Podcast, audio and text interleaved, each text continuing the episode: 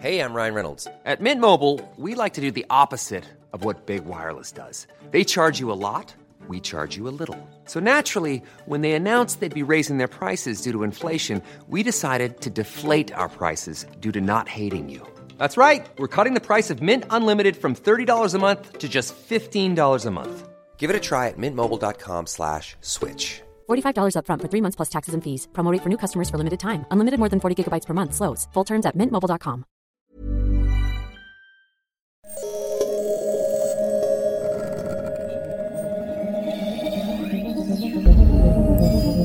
L'âge de pierre ne s'est pas arrêté par manque de pierre. Pas plus que l'on a renoncé à la marine à voile parce que le vent est tombé. Rêveurs audacieux. Cette mise en perspective à destination de toutes celles et ceux qui, pris de vertige devant les mutations en cours, pensent que la fin est proche, est un cri d'optimisme offensif. Conspirateur positif. Il est temps de prendre au sérieux nos rêves et d'en faire une stratégie. Et si demain n'était pas foutu Bonjour, je suis Mathieu Baudin, directeur de l'Institut des futurs souhaitables. Vous écoutez Dites à l'avenir que nous arrivons, le podcast des éclaireurs de Canal+, consacré à l'ère du temps, et pas n'importe lequel, puisque c'est celui qui vient.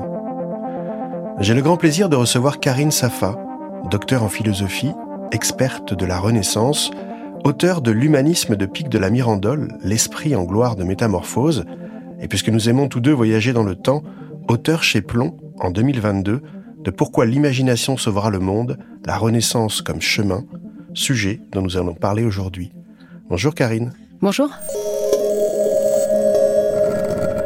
Notre moment ensemble se divise en trois temps. Une conversation sur l'époque, une expérimentation que tu proposes pour hâter la métamorphose du monde, et enfin un voyage dans le temps. En 2040, une uchronie, mais dans le futur, histoire de voir la mise à l'échelle réussie de ton idée. La confiance est le substrat de cette émission. C'est aussi le grand enjeu de notre époque. Croire de nouveau en l'humain, en sa capacité démiurgique à faire avancer le monde pour du mieux, dans un avenir aventure auquel il contribue en conscience. Eh bien moi, Karine, j'ai confiance en toi. J'ai confiance en toi parce que tu vas chercher dans l'histoire des valeurs qui nous projettent en avant. J'ai confiance en toi parce que tu as le courage de repenser les idées sur des bases nouvelles. J'ai confiance en toi parce que tu saisis la crise à bras le corps et que tu nous rappelles qu'en d'autres temps, en d'autres métamorphoses, elle fut l'opportunité inespérée de réinventer son monde.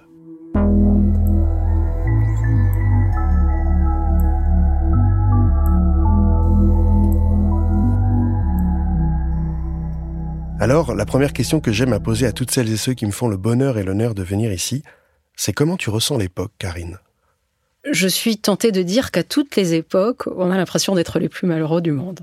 Et je suis presque sûre que si tu avais posé cette même question à un homme du Moyen Âge ou de la Renaissance, il t'aurait répondu, mais enfin, c'est vraiment effrayant le monde dans lequel, euh, dans lequel je vis. Hein, et surtout qu'à l'époque, on avait vraiment peur de tout. Hein, on avait peur euh, de la mer, on avait peur de la nuit, on avait peur de la peste, on avait peur de perdre le salut de son âme, on avait peur des sorcières, on avait peur absolument euh, de tout. Et c'est vrai qu'aujourd'hui, il y a tellement de choses qui pourraient alimenter ce système euh, de pensée. Entre la catastrophe écologique euh, annoncée, la montée des populismes, les tensions économico-financières. Et donc, voilà, je pense qu'il faudrait lutter contre cette tendance qui nous est naturelle.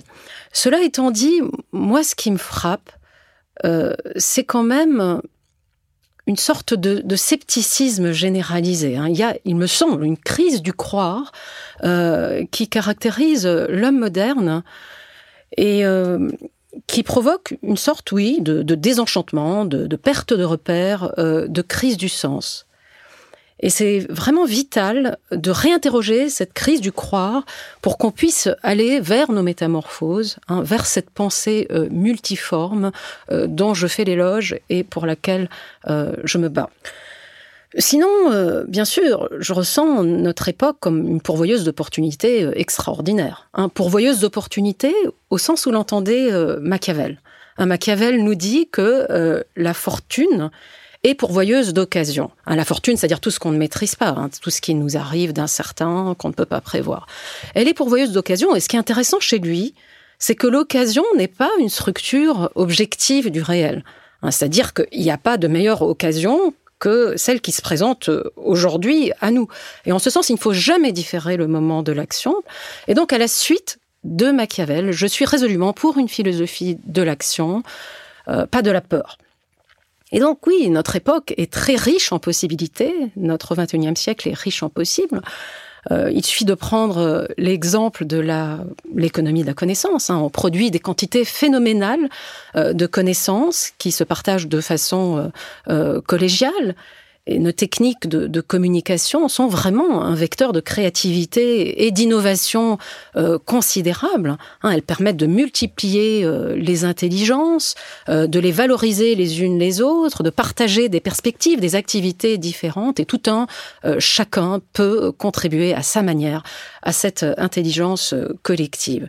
Et il ne faudrait surtout pas oublier que c'est quand même un rêve de la Renaissance que nous avons réalisé. Euh, ce multi-perspectivisme, euh, ce partage de savoir et de connaissances à l'échelle euh, du monde. en revanche, ce que j'aimerais préciser, c'est que le perspectivisme, en fait, qui se déploie au XXIe siècle, est un perspectivisme qu'on pourrait qualifier d'absolu. Euh, dans le sens où oui, on a l'impression que tout est possible et son contraire, que, tout se vaut, que rien n'a de valeur. Hein, il n'y a pas de point fixe en fait qui peut arrêter la fuite des valeurs en fait. Ce qu'il faudrait mettre en face, c'est le perspectivisme en fait de la Renaissance, qui est un perspectivisme euh, relatif. Euh, le perspectivisme relatif, c'est la conviction que le point de vue tant qu'il est isolé, ne peut pas faire sens et qu'il y a donc cette nécessité euh, vraiment euh, de multiplier, de combiner les points de vue euh, pour pouvoir approcher finalement la vérité, jamais la, détenir. Et tu, tu, parlais du livre que je fais paraître en février prochain aux éditions Plomb. Il y a une séquence dans laquelle je m'amuse à imaginer le philosophe du XVIe siècle, Giordano Bruno, catapulté devant un ordinateur. Bon, alors il faut savoir que Giordano Bruno, enfin c'était un visionnaire, hein. il a quand même eu l'intuition de l'univers infini, de la pluralité des mondes, ce qui avait euh, euh, suscité quand même le scandale de, ses contemporains et ça avait largement contribué à lui faire monter au moins la première marche euh, du bûcher. Et donc, Giordano Bruno se retrouve là devant un ordinateur, hein. c'est un, un visionnaire, c'est un mage qui a une intelligence hors norme, et là il se dit que les véritables magiciens, ce sont les hommes du XXIe siècle. Hein, ils nous écouteraient dans nos formules incantatoires, euh, euh dis Siri, euh, merci Google. Hein, ils verraient qu'on a le don d'ubiquité, qu'on pourrait faire surgir euh, des mondes en appuyant sur, sur une touche. ils nous verraient avec l'imprimante 3D fabriquer des, des cœurs, des organes humains, construire des maisons en quelques heures, quelques jours. ils nous verraient, voilà, dans cette possibilité technique de multiplier notre mémoire, d'élargir euh, notre savoir à l'échelle du monde. Et je suis sûre qu'il se dirait que le XXIe siècle est un vaisseau euh, créé pour les visionnaires de sa trempe et que la nature s'est au moins trompée sur un, sur un point et qu'elle l'avait embarqué dans le mauvais siècle. Alors notre siècle, si singulier qu'il nous paraît, ressemble quand même à des choses qu'on a peut-être euh, déjà vues et même si comparaison n'est pas raison, on sent quand même un peu affleurer les années 30 pour ce repli identitaire qu'on est en train d'observer. On peut aussi imaginer, certains le font, la fin de l'Empire romain en soulignant que les barbares ont emprunté les routes que les Romains avaient savamment construites à travers l'Europe, justement pour détruire la civilisation qu'ils l'avaient pensée. Et toi, ce que tu as choisi comme euh, période d'inspiration, c'est la Renaissance. Oui, pourquoi la Renaissance? Bon, Déjà parce qu'elle présente énormément de similitudes avec notre propre euh, époque. Et donc, ça peut être effectivement très intéressant de se poser euh, la question de savoir comment ils ont réussi à en faire un, berceau d'innovation. Cette époque était quand même une période de grande crise, euh, de passage et de transition. Et la, et la question que je me pose en permanence, c'est quel est leur secret finalement? Et si lever le voile sur leur secret nous permettait de réaliser notre propre renaissance, et c'est le pari que je fais en fait. Donc il y a une question qui m'intrigue au départ. Il y a un étonnement. Euh, comment ont-ils réussi à, faire de, leur crise une opportunité en fait de, de renouveau? Et ce secret, tu l'as percé? Je l'ai percé, c'est très ambitieux de, le présenter de cette manière, mais euh, je suis tentée de dire que ce qui me frappe le plus, au-delà d'une méthodologie d'innovation, en fait, qu'on pourrait mettre en avant, le fait de dire qu'ils étaient des visionnaires, qu'ils avaient une imagination très fertile, qu'ils avaient du courage, euh, celui de, défendre leurs idées jusqu'au bout, malgré les obstacles et les dogmes qui ont la vie dure, au-delà de toutes ces choses qui font euh, l'innovation, moi, il y a une chose qui me surprend, c'est leur foi, en fait. S'il n'y a qu'une seule idée que je devais retenir, eh bien voilà, elle est contenue par un mot de trois lettres, la foi. Hein, ils avaient foi en l'homme, euh, ils avaient foi dans le progrès, ils avaient foi euh, dans l'aventure euh, humaine et collective. Et évidemment, cette foi, elle vient nous, chercher hein, au cœur de nos vies de modernes, elle vient parler à nos sociétés de la défiance, elle vient nous chercher au cœur de nos lassitudes, au cœur, au cœur de nos doutes. Et donc oui, la Renaissance, pour moi, en fait, en un seul mot, c'est vraiment le printemps. C'est l'esprit des germinations, c'est l'esprit des euh, voilà des, commencements. Euh, et puis c'est aussi en fait euh, une façon de, réfléchir qui peut nous aider à aller nous-mêmes vers nos propres vers nos propres métamorphoses. C'est une question qu'on me pose souvent. Mais qu'est-ce qui fait que tu vibres tant? Qu'est-ce qui fait ta joie à l'évocation des penseurs de ce temps-là Et j'adore ce genre de questions parce que ça te met au pied du mur finalement. Et si je devais prendre la voie courte, eh bien, je dirais que c'est parce que les penseurs de ce temps-là, eh bien, ils déploient un régime de pensée anti-totalitaire au possible. Le régime de pensée totalitaire, eh bien, euh, c'est celui qui va vous enfermer dans une identité, euh, dans une essence, dans une perception très étroite du réel. C'est celui euh, qui va évaluer selon des critères, des normes très étroits. Et puis évidemment, ce régime de pensée adore ériger des tribunaux on fait la morale, où on juge, où on condamne. Et la Renaissance, elle fait puissamment barrage à cette manière de faire. Je lisais dernièrement, je redécouvrais ce livre magnifique d'Arthur Kessler, Le zéro et l'infini. Eh bien, la Renaissance est résolument euh, du côté de l'infini, pas du côté d'une totalité euh, qui enferme. Alors tu le dis bien, pour toi l'imagination, à la Renaissance, est la matrice de la raison. Et tu nous rappelles une association digne d'un synesthète que Gutenberg avait fait en regardant un pressoir à vin. Euh, oui, c'est-à-dire c'est vrai qu'ils avaient vraiment une imagination hors norme à l'époque. Et tu as raison de le dire il avait une imagination féconde qui lui a permis de faire une analogie euh, entre des éléments sans rapport euh, direct entre eux.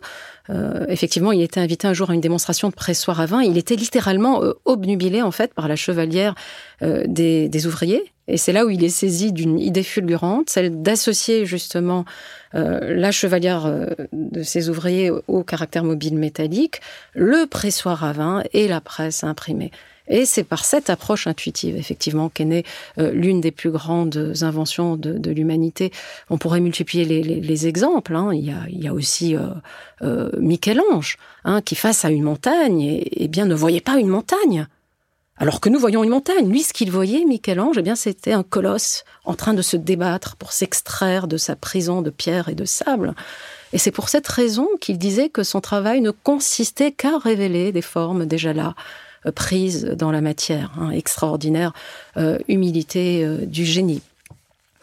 cela étant dit, l'imagination, j'en suis persuadée, a une valeur hautement politique, parce qu'elle est la structure relationnelle par excellence. Elle est ce qui permet d'imaginer, de faire des liens entre les choses et les êtres.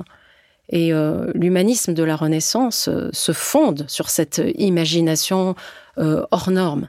Hein, cet humanisme-là, en fait, c'est une façon de se positionner dans le monde, c'est une façon de l'habiter, ce monde, c'est une façon de penser, c'est une façon d'agir, et c'est quelque chose de très politique, parce qu'il va tisser des liens en permanence, parce qu'il va aller vers l'autre en tant qu'il est autre, C'est parce qu'il va accueillir la différence hein, en tant qu'elle me déstabilise, en tant qu'elle me retourne de fond en comble et me permet euh, de me remettre en question. Euh, et puis, elle me fait renoncer aussi à toute forme de sectarisme. Et euh, le sectarisme engendre beaucoup de violence. C'est vraiment la tristesse euh, de ce monde. Et je pense que s'il fallait renoncer aux religions pour ne plus être sectaire, Dieu lui-même euh, nous donnerait euh, sa bénédiction. Donc, euh, tu vois, cet humanisme qui se fonde sur une imagination dont la région est le cœur, c'est Paracels qui le dit, pour moi, c'est tout sauf quelque chose de mièvre, c'est quelque chose de décapant, qui nous met au pied du mur et qui nous force à renoncer à nos médiocrités.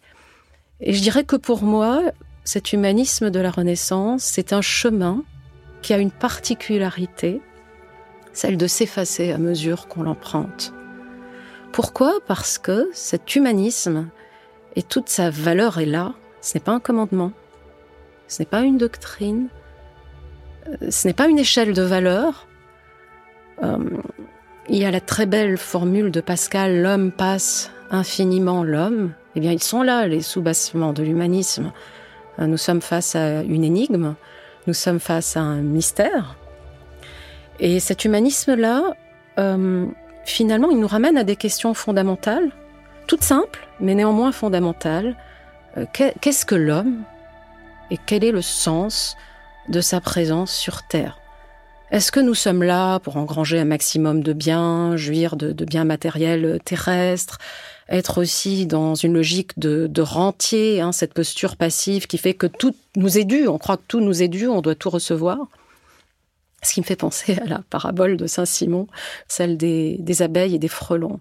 Hein, les abeilles, c'est la population industrieuse, les créateurs, les ingénieurs, les, les, mathématiciens qui tirent leur pays vers le haut. Et les frelons, ce sont les, les parasites, en fait, les, les rentiers euh, qui sont dans cette posture passive.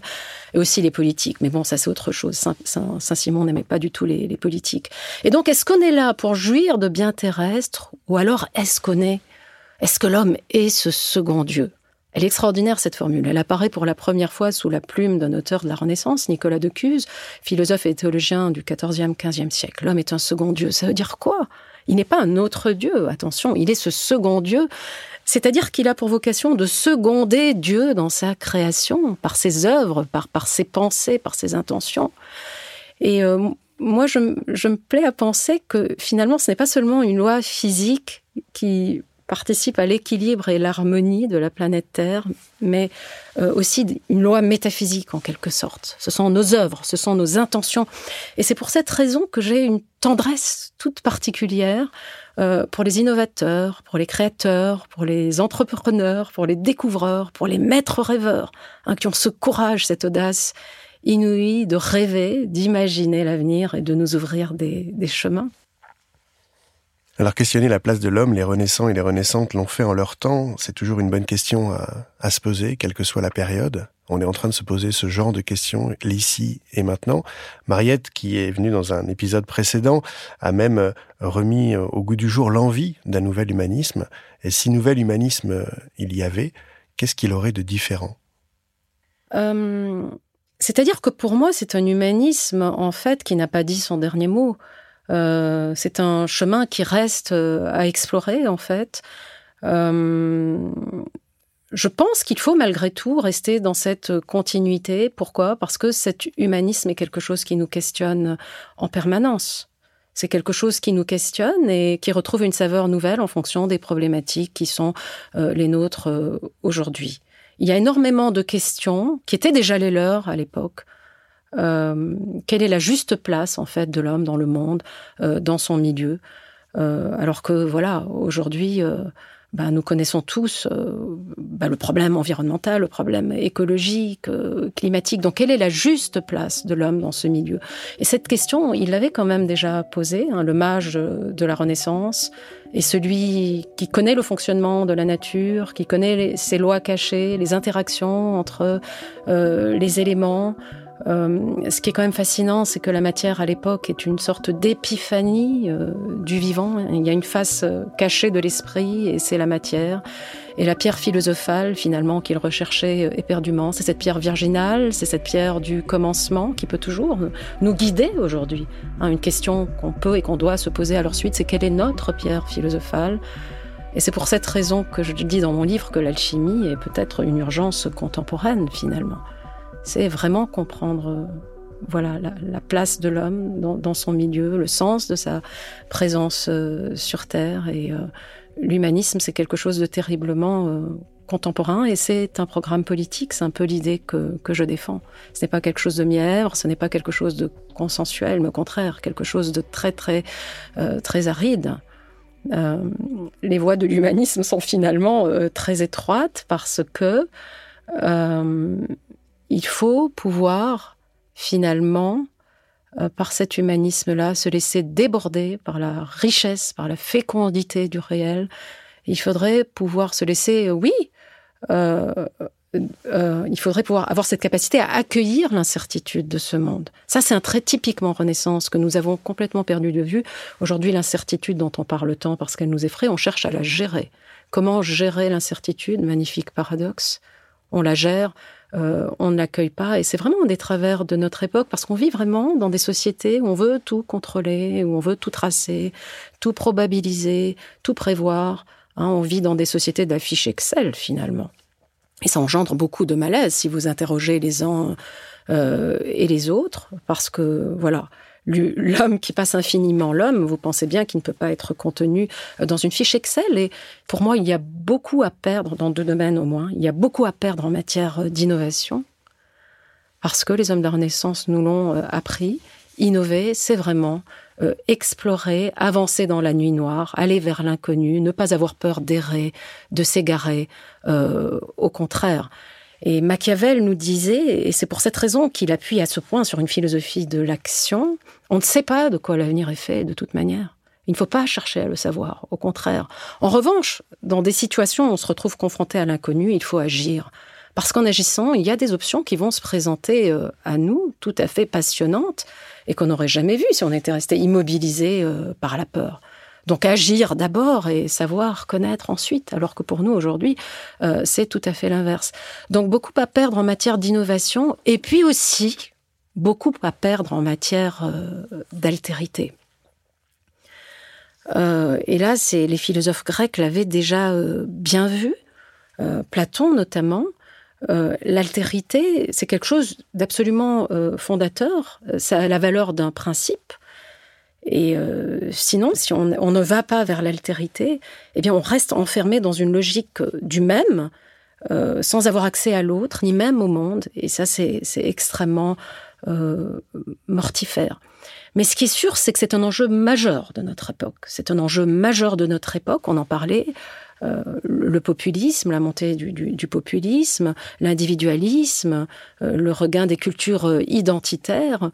Euh, ou encore euh, les flux migratoires qui vont euh, en s'intensifiant.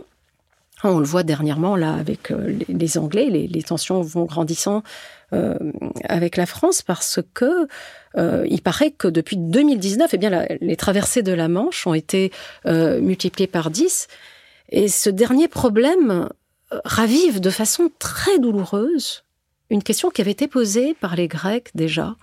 Comment concilier le devoir d'hospitalité, qui est le plus sacré de tous, euh, avec les contraintes imposées par le pragmatisme politique Très grande question.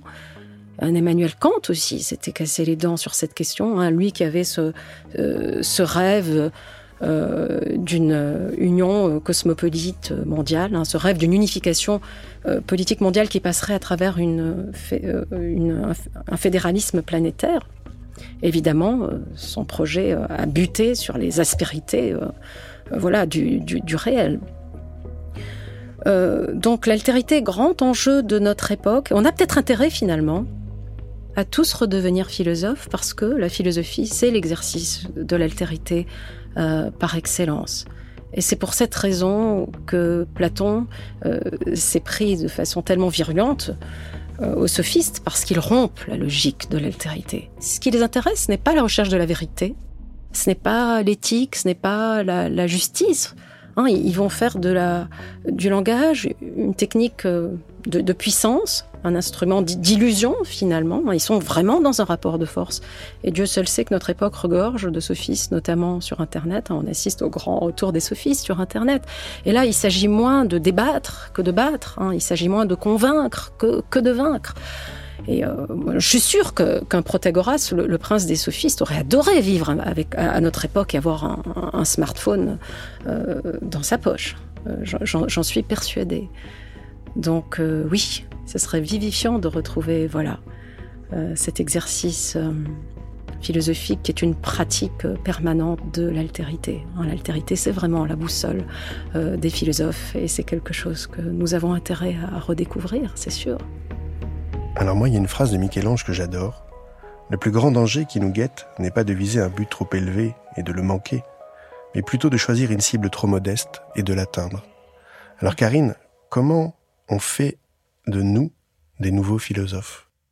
Je suis tentée de dire euh, qu'il y a qu'il y a du boulot. Euh, là aussi, je suis tentée de revenir euh, à Socrate, qui, qui nous avait donné pour mission, en fait, de rechercher passionnément passionnément euh, la vérité et de sortir euh, de la caverne finalement euh, des opinions et des idées toutes faites. Évidemment, quand on entend ça, ça résonne très très fort avec ce qu'on peut vivre aujourd'hui, avec les tentations finalement de, de, repli identitaire et puis aussi cette recherche de vérité, elle est mise à mal. Hein. Aujourd'hui, on vivrait à l'ère de, la poste, de la post-vérité. Et c'est vrai que les philosophes eux-mêmes, hein, il faut bien le dire, ont beaucoup contribué à déconstruire euh, l'idée même de vérité un Nietzsche dans le crépuscule des idoles, me semble-t-il, qui disait voilà, il n'y a pas de fait, il n'y a que des interprétations. Et il y a d'ailleurs une charge très euh, très virulente contre Socrate dans le crépuscule des idoles. Hein. Il nous dit de lui que il est l'incarnation même du nihilisme. Il n'aimait pas la vie et c'est lui-même qui s'est tendu la coupe de la de la ciguë, euh, Socrate. Et puis évidemment, il y a tous les théoriciens de la French Theory aussi qui ont beaucoup déconstruit l'idée de, vérité. Hein. Il suffit de citer Jean Baudrillard qui disait que la vérité, il faut s'en débarrasser euh, comme euh, d'une maladie. Et pourtant, et pourtant, je pense que c'est vraiment essentiel de remettre nos pas sur ceux de Socrate, surtout que la vérité est, encore une fois très éprouvée par notre époque. Hein. il y a ce mélange constant de vrai, de faux sur Internet. on le voit. Hein. il y a en permanence des faits historiques qui cohabitent avec des théories complotistes, euh, du factuel avec du, fantasmé. Hein, c'est Paul Valéry avait vraiment euh, une parole assez prophétique quand il disait dans les années 40-50 que le mélange de vrai et de faux est beaucoup plus toxique que le faux pur. Hein, ce qui se vérifie aujourd'hui avec les théories du complot, ou certaines théories du complot, parce qu'elles ont l'apparence de la vérité, elles ont l'apparence de la rationalité. Et en ce sens, elles se présentent vraiment euh, comme un défi euh, pour, euh, pour l'intelligence. Et donc, rechercher passionnément la vérité. Moi qui aime bien faire des analogies entre les époques, je trouve que ça peut être très intéressant de se remettre en mémoire le, contexte historique d'où Socrate a surgi. Euh, Athènes traverse une période de grande crise, ce sont les guerres euh, du Péloponnèse, euh, c'est une période où il y a, oui, un sentiment d'égarement, de perte, on ne sait plus en quoi croire, en qui espérer. Thucydide disait nul n'était retenu ni par la crainte des dieux ni par les lois humaines. Et donc Socrate surgit à ce moment-là, un moment où chacun court après euh, ses propres intérêts, ce qui évidemment euh, reste très moderne. Hein. ça nous fait un peu penser euh, à notre propre époque. Et là, il nous dit, on va quand même devoir trouver des fondements stables, des fondements rationnels à, la morale, à ce qui fonde notre action. Et ça, ça va passer évidemment par l'art du dialogue, par l'art de la dialectique. On, on va questionner les valeurs. On va chercher un modèle euh, de vérité qui est très éloigné de toute forme de dogmatisme ou de vérité figée euh, et proclamée. Et euh, je pense que c'est vraiment très très vivifiant. Et c'est de cette façon que m'est venue l'idée du pensoir. Et je pense que ça peut être quelque chose de salutaire pour notre époque, de remettre au goût du jour le pensoir euh, philosophique tel qu'imaginé euh, par Socrate. C'est-à-dire c'est un lieu euh, où on peut échanger de façon vivante, sans chercher à écraser l'autre, au contraire, on serait très éloigné des discussions de salon où chacun n'écoute plus que lui-même finalement. Il y a vraiment deux choses en fait qui, qui me frappent aujourd'hui. C'est qu'on a de plus en plus de mal à accepter la contradiction euh, et la nuance euh, qui va avec. il me semble que voilà, on assiste à de plus en plus à des espaces polarisés, euh, avec des communautés qui se retrouvent sur leur propre vérité, qui sont là à la défendre. Et c'est vraiment vital de préserver des arènes où les citoyens pourraient euh, se retrouver, pourraient échanger autour de perspectives différentes, d'expériences euh, différentes. Euh, les pensoirs socratiques où on pourrait non pas parler à l'autre, mais parler avec l'autre. Non pas lui faire la morale. Quand on fait la morale à l'autre, c'est toujours pour le diminuer, c'est toujours pour l'écraser. C'est une logique de puissance qui, est, qui est derrière voilà, la volonté de, moraliser.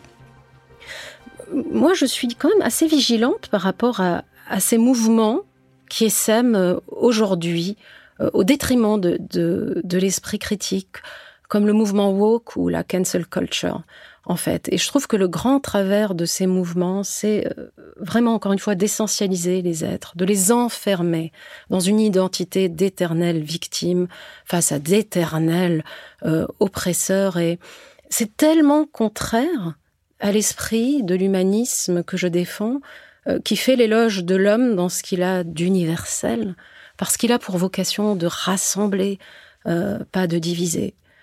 Et donc, on a du mal à, accueillir la contradiction. Et puis aussi, ce que je constate parallèlement, c'est qu'il y a une montée euh, de l'individualisme.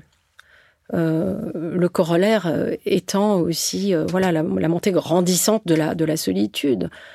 J'ai appris dernièrement que les Anglais avaient créé un ministère de, la solitude, c'est tout dire. Et donc les pensoirs pourraient être l'occasion bah, de tisser hein, du lien social, de remettre un petit peu d'amitié, euh, au cœur de la vie civile, euh, de renouer avec la filia qui était si chère euh, aux Grecs. Elle est au cœur du système social de la République, la filia. Hein, Platon nous dit que quel est le bien le plus précieux pour les citer parce que par elle les conflits vont être voilà diminués au minimum. Et euh, Aristote défend tout à fait euh, la même idée. Hein. La filia, pour lui, c'est un, c'est un ciment social, c'est un fluide social par lequel, voilà, euh, les membres d'une communauté vont se manifester une bienveillance mutuelle. Et voilà, d'où l'intérêt, d'où l'intérêt des pensoirs. Et je, je pense qu'ils seraient très nombreux à en pousser la porte aujourd'hui. Et il est essentiel vraiment que les citoyens prennent de plus en plus conscience de la nécessité de renouer avec la démarche socratique de recherche de, la vérité, d'essayer de trouver une vérité d'ordre supérieur, encore une fois, à nos convictions, à nos croyances, à nos préjugés. Euh, elle est de l'ordre de quoi finalement la crise De l'événement, c'est Anna Arendt qui nous le dit, mais il ne faut pas oublier que l'événement a partie liée avec la possibilité de l'inédit. Hein, comme elle nous le dit, euh, la crise nous amène à remonter aux questions elles-mêmes. C'est le travail du philosophe, remonter aux questions elles-mêmes. On ne se pose pas assez de questions aujourd'hui. Et remontant aux questions elles-mêmes, leur apporter des, réponses nouvelles.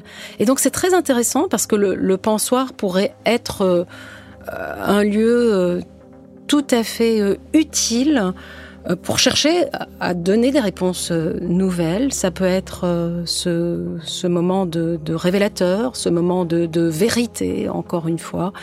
Et il faut savoir que pour moi, la crise n'est une catastrophe que si on y répond en reconduisant les anciennes réponses. Et voilà, il faudrait en fait renouer avec la pensée augustinienne hein, qui nous dit il nous dit, Augustin, dans, dans ses confessions, euh, cette phrase étonnante et pleine de promesses et porteuse de beaucoup d'espoir. Pour qu'il y eut un commencement, euh, l'homme euh, fut créé. pour qu'il lui. Et donc nous incarnons le principe finalement du commencement.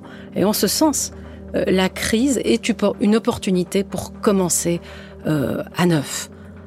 Sachant, comme nous le dit saint Augustin, que nous ne sommes pas nés pour mourir, mais pour innover. Hein. Nous ne sommes pas venus sur Terre pour survivre, mais pour nous renouveler. Et donc oui, j'aimerais que ces pensoirs soient un lieu où s'échange l'espoir et les motifs d'espoir, il y en a tellement. Il y en a tellement. Un tiers-lieu antique au service de demain. Merci Karine. Merci Mathieu.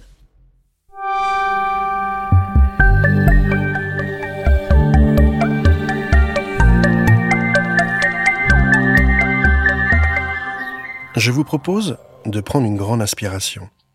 Je vous propose un voyage dans le temps et de dépasser le temps d'une expérience de pensée, le c'est impossible, par ses faits, et voilà ce que ça a changé. 2040. Merci de cette belle idée de rendez-vous, Karine. Je suis déjà allé sur la Lune dans la base Alpha 4 avec Jean-Pierre Gou, mais je n'avais encore jamais retrouvé d'invité sur la cime d'un arbre. De ceux-là même qui ont été épargnés laissant Notre-Dame grandir par elle-même.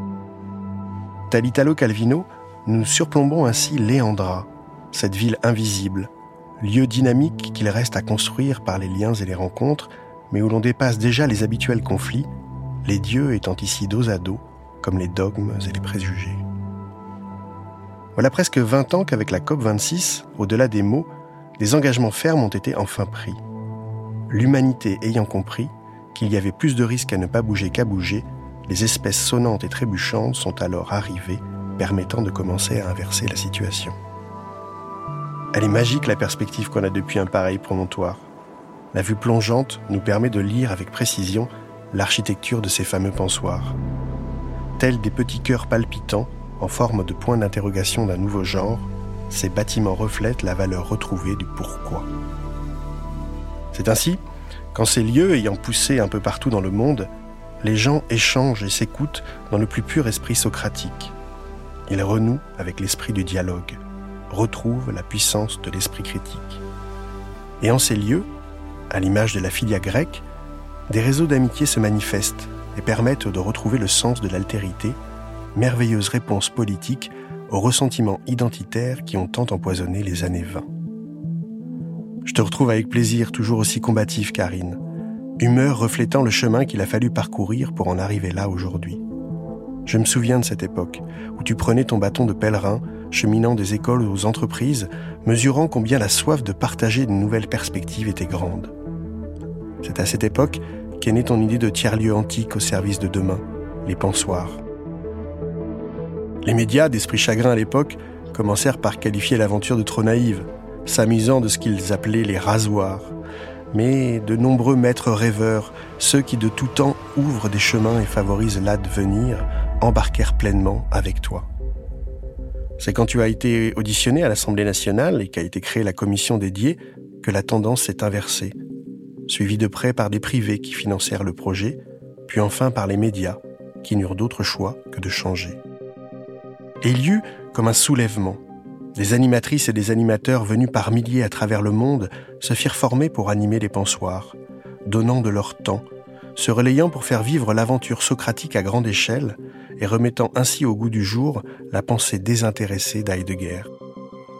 C'est vrai que le fait que nous soyons passés à la semaine de 4 jours depuis plus de 10 ans maintenant a facilité tout cela. Nous nous sommes remis à apprendre à vivre ensemble. Les citoyens poussant chaque jour plus nombreux la porte de ces nouveaux lieux, les réseaux de solidarité très forts ont émergé et les projets ont suivi. L'esprit de l'amitié a réussi à souder les femmes et les hommes pour permettre de surmonter les nombreux obstacles qui étaient face à nous, et ils le firent en se rencontrant. C'est ainsi qu'est née à travers le monde une véritable communauté, physique et virtuelle, le net et celle des pensoirs, deux toiles qui s'équilibrent, se complètent, la seconde habitée par la puissance critique, adoucissant les forces obscures s'épanchant sur la première. Devenu un véritable maillon de la démocratie participative, ces pensoirs abritent aujourd'hui toutes ces assemblées locales, à l'image des expériences de conventions citoyennes qui ont proliféré dans les années 20-25. Dans les années 30, certains ont même rêvé de rendre effectif le projet Socrate, le livre de Chian Daron et d'injecter de la pensée socratique dans les robots. Mais je me rappelle comme si c'était hier de ta réaction. commençons à socratiser déjà les esprits humains. Nous en sommes à des années-lumière. D'ailleurs, si ces robots nous accompagnent aujourd'hui partout, sans exception, tels de véritables compagnons de vie, l'élan de vie intellectuelle primordial qu'est la pensée socratique nous a, plus que jamais, séparés d'eux. Utile au quotidien et facilitant bien sûr de nombreuses tâches, mais sans aucune de cette imagination qui nous a été si précieuse pour dépasser les obstacles. Ils nous ont permis, collectivement, nous, humains, de prendre conscience de notre singularité.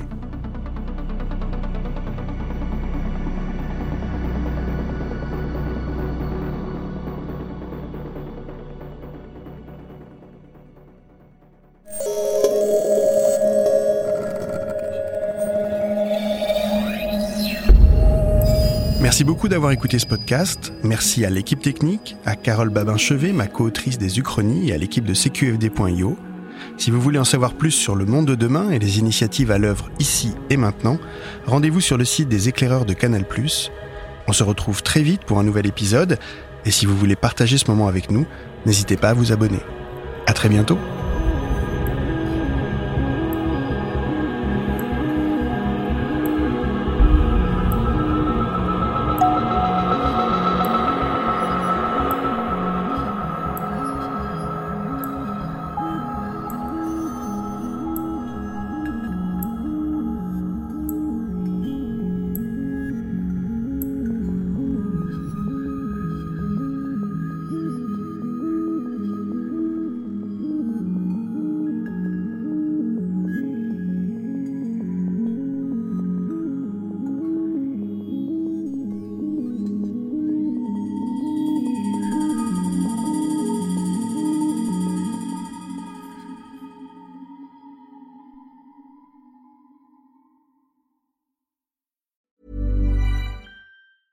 Planning for your next trip? Elevate your travel style with Quince. Quince has all the jet setting essentials you'll want for your next getaway, like European linen, premium luggage options, buttery soft Italian leather bags, and so much more. And it's all priced at 50 to 80% less than similar brands. Plus, Quince only works with factories that use safe and ethical manufacturing practices. Pack your bags with high-quality essentials you'll be wearing for vacations to come with Quince. Go to quince.com slash trip for free shipping and 365-day returns.